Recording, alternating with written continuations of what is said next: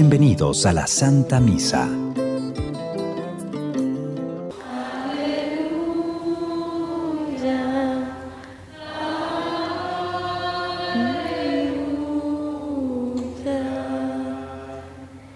Jesucristo, nuestro Salvador, ha vencido la muerte y ha hecho resplandecer la vida por medio del Evangelio.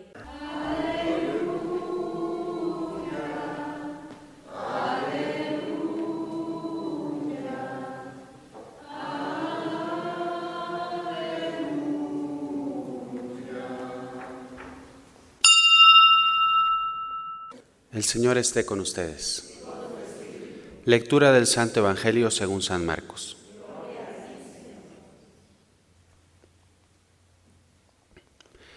En aquel tiempo, cuando Jesús bajó del monte y llegó al sitio donde estaban sus discípulos, vio que mucha gente los rodeaba y que algunos escribas discutían con ellos. Cuando la gente vio a Jesús, se impresionó mucho y corrió a saludarlo. Él les preguntó, ¿de qué están discutiendo?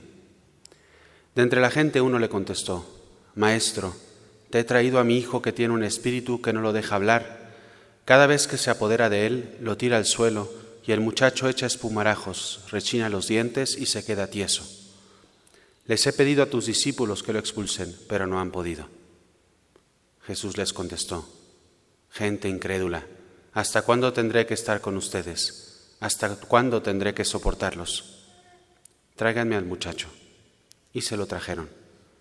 En cuanto el espíritu vio a Jesús, se puso a retorcer al muchacho, lo derribó por tierra y lo revolcó, haciéndolo echar espumarajos. Jesús le preguntó al padre, ¿cuánto tiempo hace que le pasa esto? Contestó el padre, desde pequeño, y muchas veces lo ha arrojado al fuego y al agua para acabar con él. Por eso, si algo puedes, ten compasión de nosotros y ayúdanos. Jesús le replicó, ¿qué quiere decir eso de si puedes? Todo es posible para el que tiene fe. Entonces el padre del muchacho exclamó entre lágrimas, Creo, Señor, pero dame tú la fe que me falta. Jesús, al ver que la gente acudía corriendo, reprendió al espíritu inmundo diciéndole, Espíritu mudo y sordo, yo te lo mando, sal de él y no vuelvas a entrar en él. Entre gritos y convulsiones violentas salió el espíritu. El muchacho se quedó como muerto, de modo que la mayoría decía que estaba muerto. Pero Jesús lo tomó de la mano, lo levantó y el muchacho se puso de pie. Al entrar en una casa con sus discípulos, estos le preguntaron a Jesús en privado, ¿por qué nosotros no pudimos expulsarlo? Él les respondió, esta clase de demonios no sale sino a fuerza de oración y de ayuno. Palabra del Señor.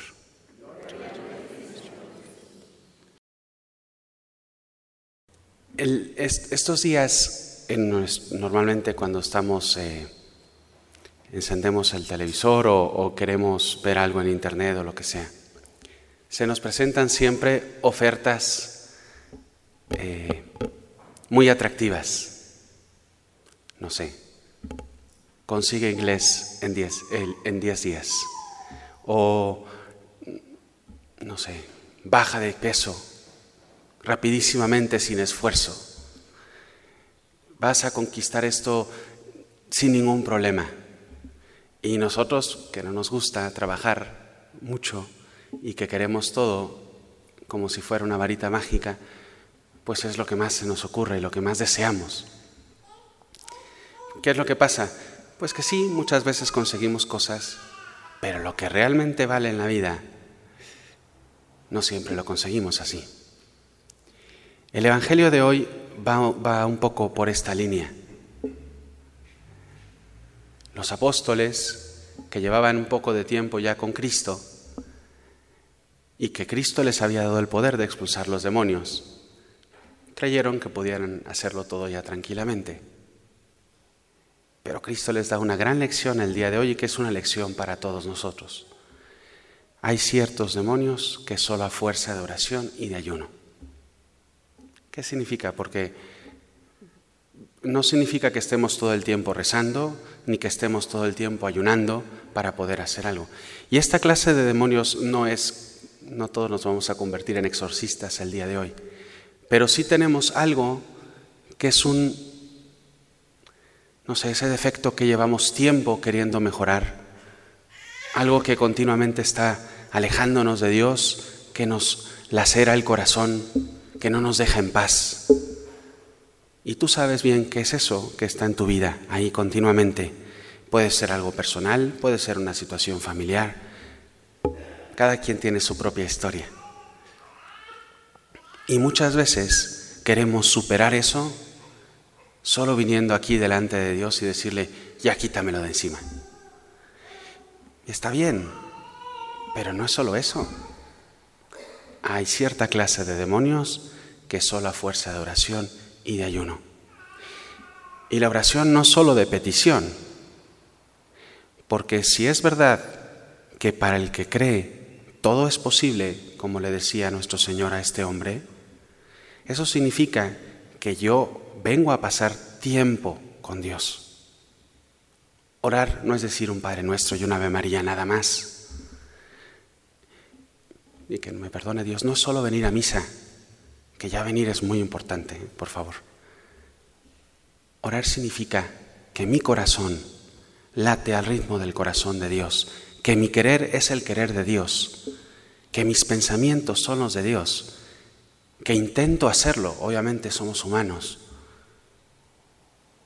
Los benedictinos tenían un, el lema de vida, es bellísimo, en, latín es ora et labora, ora y trabaja. Y ese y para ellos es un signo de igual. Es decir, orar es igual que trabajar y trabajar es oración.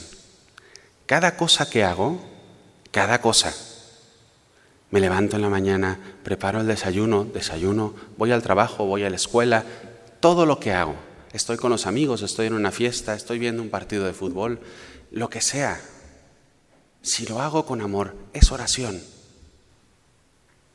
Eso es orar. Cuando toda mi vida intento, porque no siempre se puede, intento que todo vaya hacia Él, en gratitud a todo lo que Él me ha dado. A fuerza de oración. ¿Qué tanto mi vida está orientada a Dios? La brújula de mi corazón hacia dónde apunta. Y segundo, ayuno, ¿Qué no significa todos los miércoles, que todos los días sean miércoles de ceniza. Significa que yo sé abstenerme de aquello que no me llena, de aquello que me aparta de Dios. Aquí cada quien tiene que ser muy sincero consigo mismo. ¿Qué me ayuda? ¿Qué me da paz al alma? Si no, de verdad, cortémoslo, porque solo estamos tragándonos cosas que no nos dan paz, que no nos alejan, que no nos hacen felices. Y no es simplemente es vaciar, es vaciar para llenarnos. Porque si fuera solo vaciar, pues ¿de qué se trata? ¿No? Nos vamos a quedar totalmente con hambre todo el, todo el, toda nuestra vida. Se trata de vaciarnos, de orar para llenarnos de Dios, para ser felices, para poder vencer todos estos demonios, todas estas cosas que no nos dan paz al corazón. Analiza en esta Santa Misa cuál es la situación de tu corazón y de tu alma. ¿Qué te falta de oración y qué te falta de ayuno?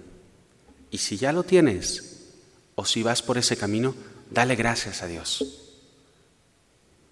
Que nuestra petición el día de hoy es una de las peticiones más hermosas de todo el Evangelio, es sea la de este hombre. Creo, Señor, pero dame tú la fe que me falta, porque yo soy débil. Yo creo que soy como ese Pedro del jueves santo, que voy a dar mi vida por ti, pero luego te niego a cada rato. Tú lo sabes todo, sabes que te quiero, dame tú la fe que me falta. Voy a poner estas intenciones en el altar, todo lo que ustedes lleven en el corazón. Y les pido por favor una oración por mí. Que así sea. Este es el Cordero de Dios que quita el pecado del mundo. Dichosos los invitados a la cena del Señor. No soy digno de que entres en mi casa, pero una palabra tuya bastará para cenar. Antífona de la comunión. Señor, yo creo que tú eres el Mesías. El Hijo de Dios vivo. El que tenía que venir al mundo.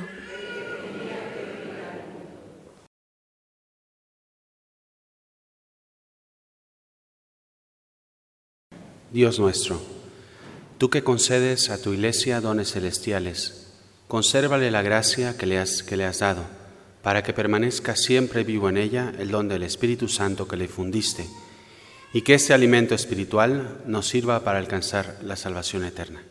Por Jesucristo nuestro Señor. El Señor esté con ustedes.